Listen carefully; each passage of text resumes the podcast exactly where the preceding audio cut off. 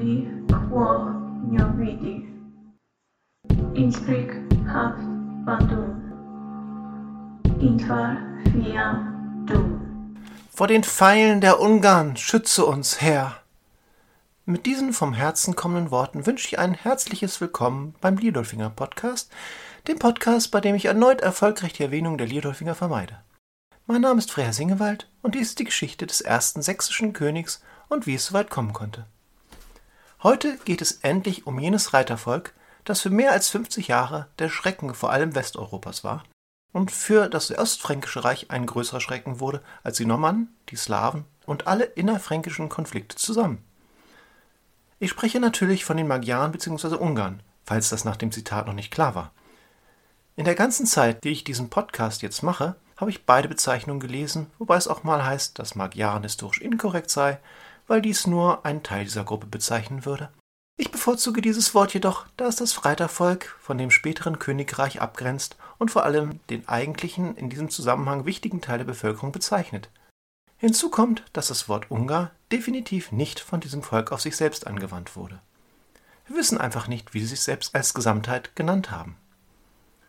Tatsächlich, wenn man betrachtet, wie sich Völker benennen, erscheint Magyaren keine unwahrscheinliche Selbstbezeichnung zu sein, wenn ich einer der Herleitungen folge. Die Sprecher, also diejenigen, die sie verständlich machen können, gegenüber den anderen, die es nicht können, die Plapperer. Ungar leitet sich wohl hingegen von zehn Pfeile ab, was cool klingt, aber eher auf einen Kriegsnamen hindeutet als auf ein Volk. Vor allem, wenn wir es mit zum Beispiel germanischen Volksnamen vergleichen. Alle Männer, die Freien, die mit den langen Bärten, Gut, die Sachsen widersprechen potenziell dieser Überlegung, wenn sie ihren Namen wirklich von den langen Messern herleiten. Wer war also dieses Volk, dem es scheinbar mühelos gelang, die stolzesten Heere ihrer Nachbarn zu vernichten und ihren Raubzügen ungehindert durch Westeuropa zu ziehen? Davon abgesehen, dass diese Frage bereits fehlerhaft ist, will ich dort beginnen, wo wir den Ursprung der Magyaren vermuten. Das bedeutet, dass wir viel weiter in den Osten gehen, als wir bisher waren und als wir in diesem Podcast wieder kommen werden. Angeblich stammten die Magyaren von Magor ab, dem Bruder Hunors, welcher wiederum der Vorfahr der Hunnen war. Ideologisch sollte diese Verwandtschaft in viel späteren Jahren noch wichtig für das Selbstverständnis einiger Ungarn werden, allerdings verweist diese mythische Verwandtschaft auch auf ein Problem der mittelalterlichen Wahrnehmung. Da die Hunnen auch 400 Jahre nach ihrem Ende noch im Gedächtnis des mittelalterlichen Chronisten waren, war es leicht, den Vergleich zwischen den beiden Reitervölkern zu ziehen und die Magyaren für eine Rückkehr des spätantiken Schreckens zu halten, was sich in ihrer Benennung in einigen Quellen auch zeigt. Aber natürlich ist es nie so einfach, die Herkunft eines Volkes zu bestimmen, wie uns die Ursprungslegenden immer weismachen wollen. Und gerade im Mittelalter war es so populär, sich einen antiken Ursprung zu geben. Wir erinnern uns, die Sachsen stammten angeblich von Überresten des Heeres Alexander des Großen ab. Wer sich jemals mit Sprachen beschäftigt hat, wird vielleicht mal von den finno-ugrischen Sprachen gehört haben. Was dies beschreibt, ist eine Verwandtschaft zwischen verschiedenen Sprachen, so wie wir eine Verwandtschaft bei den germanischen Sprachen sehen können. Daraus ergibt sich dann die Vermutung, dass die Völker, die die Sprachen einer Sprachfamilie in die Welt hinausgetragen haben, irgendwann mal an einem Ursprungsort zusammengelebt haben. Nun ist die Verwandtschaft zwischen Finnisch und Ungarisch vorhanden, aber sehr viel weitläufiger, als man zuerst vermutet, wenn man sich nicht damit beschäftigt hat. Wenn wir bei den germanischen Sprachen von Brüdern, Schwestern, Cousinen, Söhnen und Töchtern oder auch vielleicht Urenkel sprechen könnten, ist es bei Finnisch und Ungarisch eher der Enkel des dritten Cousins des Onkels der Urgroßmutter, die sich schon damals nicht mit ihrer Schwester besonders gut verstanden hat. Oder, wie ich einmal gelesen habe, sie sind so eng verwandt wie Deutsch und Persisch. Nagelt nämlich nicht auf die Genauigkeit dieser Angaben fest. Was ich nur sagen will ist, dass es da mal irgendwann gemeinsame Vorfahren gab, die sich weit früher voneinander trennten, als die germanischen Stämme es taten. Warum dann aber dieser Ausflug in die Linguistik? Nun, an einer Sprache kann man erkennen, mit welchen anderen Sprachen sie in Verbindung gekommen ist, indem man betrachtet, welche Wörter ausgetauscht wurden. Und wo uns die Archäologie einen Teil des Bildes gibt, liefert uns die Sprache oft genug einen anderen Teil, indem wir eine Ahnung davon erhalten, wo die Sprache und damit das Volk langgewandert sind. Aber zurück zur Heimat der Magyaren bzw. Ugra, denen sie angehörten. Wie so viele der Vorfahren der uns bekannten Völker in Europa lebten diese Ugra im Osten ihrer zukünftigen Heimat, vermutlich im östlichen Uralgebirge. Dort löste sich der ursprüngliche Verband lange vor der Zeitenwende auf, man geht von dem Jahr 2000 vor Christus aus. Und das, was später die Magyaren werden sollte, wanderte langsam südwärts.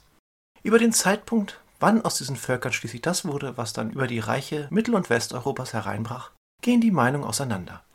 Einige nehmen an, dass sie bereits zwischen 500 und 700 ein neues Völkergemisch bildeten, noch östlich der Wolga, welches mehr oder weniger stabil blieb. Andere gehen davon aus, dass sich die Magyaren erst voll ausformten, als sie bereits weiter vorgedrungen waren. Möglicherweise sogar erst im letzten Moment, bevor sie Pannonien betraten. Bis dahin passiert jedoch noch einiges. Wenn man sich Völkerwanderungen anguckt, dann stellt man eigentlich immer fest, dass die Völker auf dem Weg mal Leute zurücklassen, sich dafür aber auch wieder andere anschließen. Daher neige ich eher dazu, dass es unwahrscheinlich ist, dass sich ein Volk über 200 bis 300 Jahre ohne Veränderung in seiner Struktur durch die verschiedensten Gegenden vorarbeitet.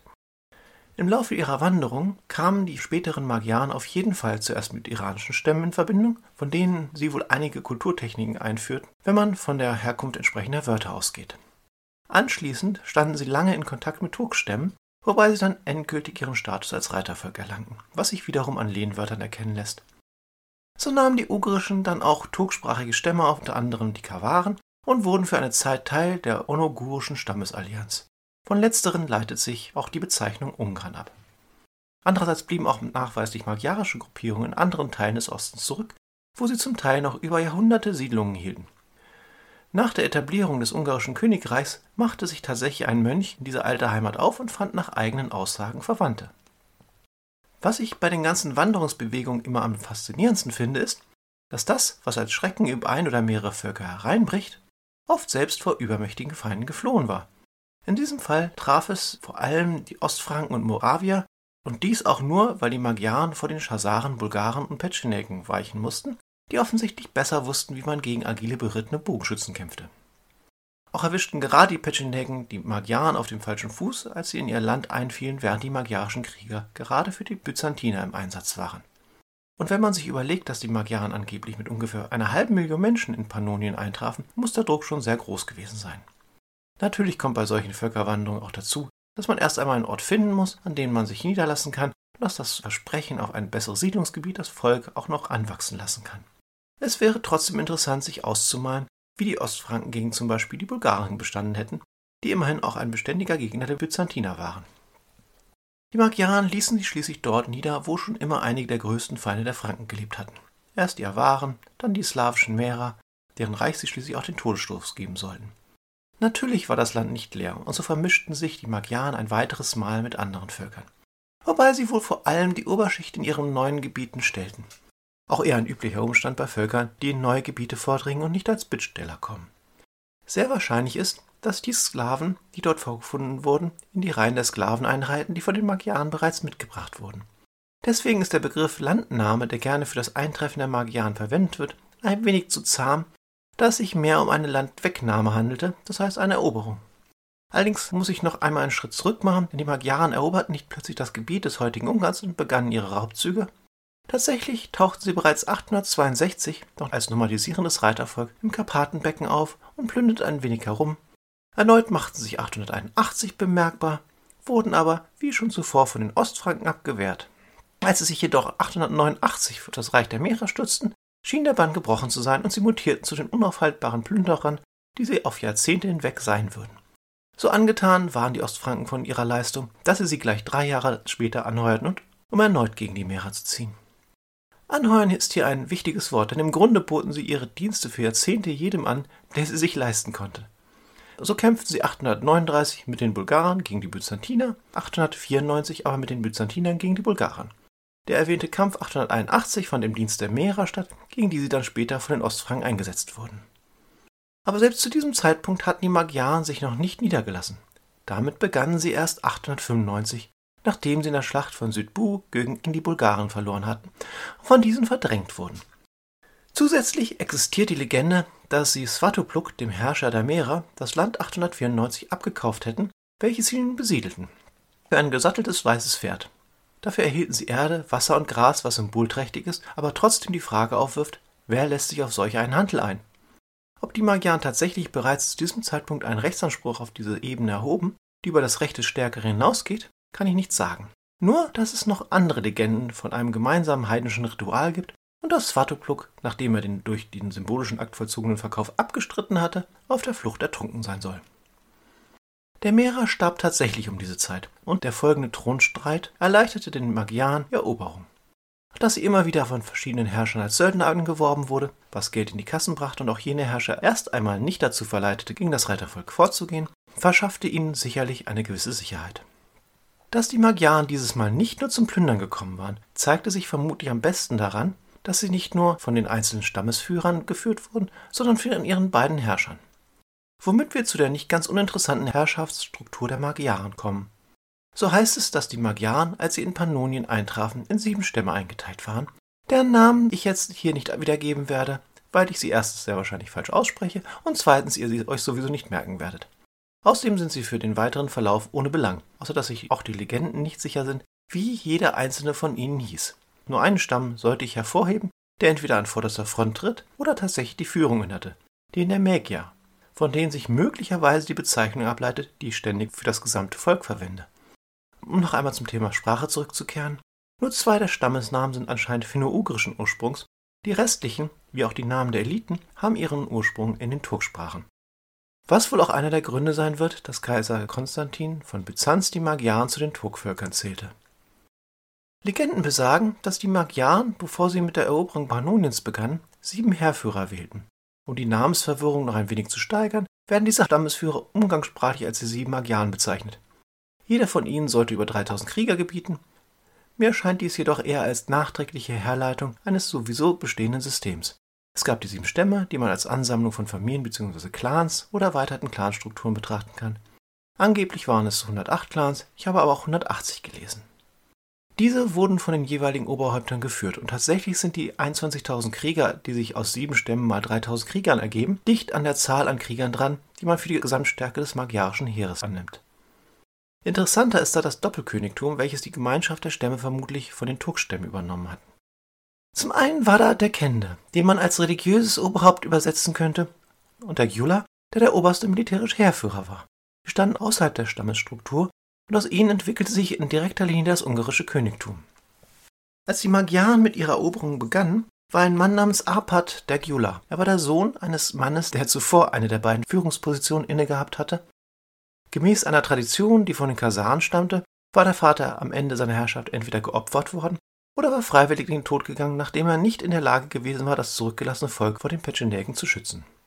Es sind solche kleinen Details, die Geschichte faszinierend machen. Auf jeden Fall gelang es Arpad, sich und seiner Familie ein großes Stück vom eroberten Kuchen abzuschneiden, damit sich eine Vormachtstellung zu sichern. Nachdem der aktuelle Kende Kursan 904 in Bayern bei einem Fest ermordet wurde, verweist die Position und Arpad blieb als alleiniger Fürst des Doppelkönigtums zurück. Er starb zwar ebenfalls wenig später, aber seine Nachfahren bauten in den nächsten 60 Jahren ihre Position aus, so dass sie als das Haus von Arpad bereitstanden, als sich die Gesellschaftsstruktur nach der zweiten Schlacht auf dem Lechfeld endgültig weg von den Raub- und Beutezügen entwickelt und sie zum ungarischen Königshaus wurden. Waren die Magyaren bis zu ihrem Eintreffen in Pannonien und der schließlichen Zerschlagung des Mehrerreichs eher Söldner gewesen, die vermutlich reichlich Gelegenheit bekamen, auf ihrem Weg zu plündern, änderten sie nun ihren Beruf und sie wurden, wenn man es ein wenig weniger romantisch betrachtet, zu Räubern und Erpressern.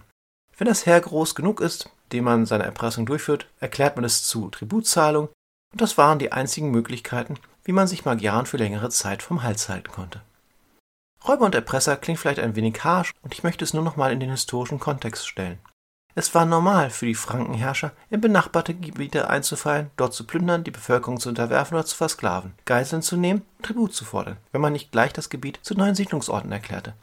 Dazu wurde dann auch noch gegen die lokalen Gebräuche und Riten vorgegangen, indem missioniert wurde, was auch nicht immer friedlich vonstatten ging. Dort, wo dies gelang, gab es jedoch in den seltensten Fällen Chronisten, die wimmernd in Klöstern saßen und über die Sünden der Herrscher und Bevölkerung nachdachten, die der einzige Grund für diese Strafe Gottes sein konnte. Bei dem Ganzen darf man auch nicht die Gnadenlosigkeit vergessen, mit der reichsinterne Konflikte geführt werden konnten, wenn es um Macht und Reichtum ging. Man werfe nur einen Blick auf die Babenberger Fehde, die ich vor zwei Folgen behandelt habe. Was ich sagen will, und was man immer bei den ganzen Berichten über diese Zeit vergisst, ist, dass die Magyaren fiese Backen gegenüber ihren Nachbarn waren sich aber in bester Gesellschaft befanden und für eine Zeit lang einfach nur besser im Morden und Plündern waren als diejenigen, die die Chroniken schrieben. Oder glaubt irgendwer, dass das Frankenreich mit freundlicher Zustimmung aller Beteiligten entstanden ist? Aber natürlich waren die Magyaren nicht nur ein Reitervolk, das sich seinen Unterhalt durch Raubzüge sicherte, zumindest wenn man von der kriegerischen Oberschicht absah, die circa ein Fünftel der Bevölkerung eingenommen haben soll. Unter ihnen waren auch Bauern und Handwerker, entweder als Freie oder als Sklaven, die in festen oder halbfesten Siedlungen in dem eroberten Gebiet lebten. So wurde am Winterquartier das Getreide ausgesät, im Sommer die Herden in andere Gefilde geführt und im Herbst bei der Rückkehr geerntet. Dazu sollen die entsprechenden Stammesführer sich jeweils Schutzanlagen als Stammessitze angelegt haben, was man als Vorstufe der Sesshaftigkeit bewerten kann und schließlich auch ihre Grundlage wurde.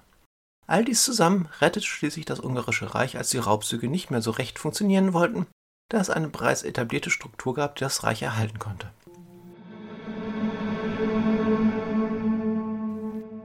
Kommen wir jetzt mal zur Kriegsführung der Magyaren.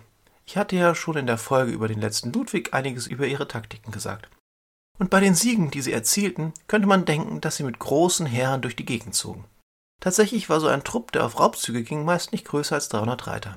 Mehr benötigte man nicht, um Klöster auszurauben, denn die Klöster waren eines ihrer Hauptziele. Mit Verteidigungsanlagen bewährte Orte griffen sie fast nie an, da ihnen dazu die Expertise und vor allem die Ausrüstung fehlte. Außerdem war eine Belagerung das genaue Gegenteil von dem, wie die Magyaren Krieg führten. Eine Belagerung band an einen Ort, während der Vorteil der Reiter in der Beweglichkeit und Schnelligkeit lag.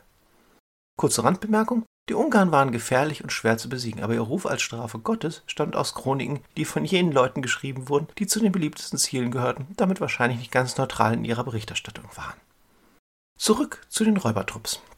Auch wenn 300 keine so große Zahl ist, darf man nicht vergessen, dass das Ostfränkische Reich dünn besiedelt war die wenigsten größeren Orte mehr Krieger zur Verteidigung hätten aufbringen können.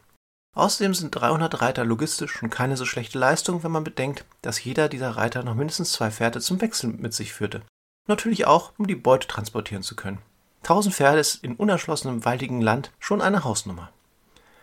Wenn man das mit den Pferden noch ein wenig für die Heimat hochrechnet, kamen wohl auf 1000 Reiterkrieger 28.000 Pferde, da hier auch noch Pferde für die Zucht bereitstanden. Natürlich zogen sie nicht immer nur in 300er Trupps durch die Gegend, es konnte auch mehr sein. Aber ein Heer von 5000 Reiter war schon eine sehr große Angelegenheit. In solchen Fällen wurde das Ganze dann über ein zentrales Lager koordiniert, wo auch die Beute gesammelt wurde. In diesen Fällen gab es dann auch mal einen Tross aus leichten Wagen. Die Verständigung fand dabei über Boten und Rauchsignale statt, was bei so beweglichen Gruppen eine gute Ortskenntnis voraussetzte und eine gewisse Kommunikationsinfrastruktur. Man musste sich finden und nach Rauchsignalen Ausschau halten. Dabei half ihnen vermutlich auch, dass sie gute Kundschafter waren, was ihnen oft genug nicht nur gute Kenntnisse der Umgebung einbrachte, sondern auch über die Truppenbewegung ihrer Gegner. Die magyarischen Krieger waren leicht gerüstet bis hin zu Lamellenrüstung und möglicherweise Helm, ganz selten einen Schild. Sie kämpften mit Kompositbögen, Speer und Säbel oder auch mit Streitkolben. Der Bogen hatte eine verheerende Durchschlagskraft und war in seiner Größe ideal für den Kampf vom Pferd. Ich habe gelesen, dass ein magyarischer Reiter in der Lage gewesen sein soll, 20 Pfeile in einer Minute abzuschießen. Da lässt die Zielgenauigkeit etwas nach, aber wenn genügend Leute gleichzeitig ihre Pfeile in die Richtung schicken, kommt es nur noch auf Richtung und Reichweite an, nicht mehr auf die Genauigkeit. Der Bogen hat jedoch einen kleinen Nachteil. Bei Feuchtigkeit verlor er schnell an Spannkraft. Da musste man schon darauf achten, zu welcher Jahreszeit in welchen Regionen man zu kämpfen gedachte. Wie schon einmal in diesem Podcast beschrieben, nutzten die magiarischen Reiter ihre Geschwindigkeit und den Bogen für mehrere Taktiken aus, mit denen ihre Gegner meist nicht umgehen konnten. Der Pfeilbeschuss konnte einige Gegner sicher schon besiegen. In den überlieferten größeren Gefechten diente er aber vornehmlich dazu, die Feinde erst einmal langsam auszudünnen, müde zu machen und zu provozieren. Vom Rücken der Pferde aus wurde der Beschuss begonnen und gleich wieder abgebrochen, sodass der Gegner nur selten zum Gegenschlag kam. Entweder gelang es den Magyaren, ihre Feinde auf diese Weise zu entmutigen, oder sie zu unüberlegten Handlungen zu provozieren. Denn meistens versuchten die Heere der westlichen Reiche dann doch irgendwann die Reiterkrieger zum Kampf zu stellen, damit einzelne Teile des Heeres oder der ganze Heerhaufen ihre Stellung und damit die Formation aufgaben nicht nur ein leichteres Opfer für die Pfeile wurden, sondern auch oft in wohlüberlegte Fallen gerieten, in denen die Magyaren die örtlichen Gelegenheiten ausnutzten, um ihre Gegner zu überraschen und einzukreisen. Auch kam ihnen ihre gute Aufklärung oft genug bereits vor der Schlacht entgegen, indem sie die Heere schon auf dem Marsch oder in ihren Lagern angriffen. Erneut nur mit Nadelstichen, die nichtsdestotrotz verheerend sein konnten, und jetzt komme ich an einen Punkt in dieser Folge, wo ich mich entscheiden musste, wie sehr ich auf die Raubzüge und die Schlachten eingehen werde. Da ich schon in vorherigen Folgen einige Schlachten erzählt habe, noch in späteren Folgen immer wieder über die Raubzüge der Magyaren berichten werde, habe ich mich für diese Folge entschlossen, nur einen groben Überblick zu geben. Ab 898 ritten die Magyaren mindestens alle zwei Jahre nach Westen, um sich außerhalb ihres Reiches Güter, Reichtümer und Sklaven zu beschaffen. In den meisten Kämpfen gewannen sie, aber es ist nicht so, dass sie nie von Heerführern des Westens besiegt wurden. Meist geschah dies jedoch, wenn sie sich bereits auf dem Rückzug befanden. Beladen, erschöpft und weniger beweglich verloren sie ihren größten Vorteil und gerieten ihrerseits in Hinterhalte. Die Nettobilanz schlug aber sehr stark zugunsten des Reitervolkes zu Buch. Dabei raubten sie nicht nur im Meerreich und in Ostfranken, sondern kamen auch bis in die Pyrenäen, nach Norditalien natürlich auch über die slawischen Gebiete bis an die Nordseeküste, wo sie Bremen besuchten. Oft gelang es, sie sich mit Tributzahlung vom Leib zu halten und manchmal sich sogar mit ihnen zu verbünden. Und mit jeder Niederlage, die die kriegführende Aristokratie ein wenig ausdünnte, wandelte sich die Gesellschaft in der neuen Heimat ein wenig mehr, bis sie nach 955 endgültig aufhörte, das Gebiet der Landnahme eines Reitervolkes zu sein und zu einem Reich wurde. Ein Wort noch zur Rezeption der Ungarneinfälle in der deutschen Geschichtsschreibung. Lange hielt man Kaiser Arnold von Karantanien vor, dass er den Magyaren an die Grenzen des Reichs gebracht hätte, weil er sie als Verbündete in seinen Zügen anheuerte. Selbst mittelalterliche Chronisten schienen bereits diese Meinung zu vertreten. Aber erstens war er nicht der Einzige, der sie als Söldner verwendete, und zweitens waren sie sowieso bereits auf dem Weg. Vielleicht hätte sich der Zeitrahmen etwas verändert, ohne Arnulf, aber am Ende wären die Magyaren sowieso gekommen. Damit endet eine weitere chaotische Podcast-Folge. Wie ich angedeutet habe, könnte man jetzt noch viel über die Raubzüge erzählen. Auch hätte ich noch mehr über den jahrtausendelangen Weg von der ursprünglichen Heimat nach Europa erzählen können. Auch würde natürlich die Schlacht auf dem Lechfeld oder sogar die Schlacht von Riada das Bild abrunden. Ganz abgesehen von der Rezeption der Magyaren durch muslimische Zeitgenossen oder ihre Besorgungszüge im Osten. Aber einiges davon würde deutlich den Rahmen dieses Podcasts sprengen und anderes wurde bereits oder wird noch erzählt. Daher müsst ihr euch mit dem zufrieden geben, was ihr gerade gehört habt. Ich hoffe, es hat euch trotzdem Spaß gemacht. Für Kritik, Kommentare, Fragen und Anregungen bin ich unter felslöser.gmail.com oder auf der Seite des Podcasts liodolfinger.orphanie.de und auf Apple Podcasts zu erreichen. Ich freue mich über jede Rückmeldung. Damit wünsche ich euch mindestens zwei schöne Monate. Eure Liodolfingerin.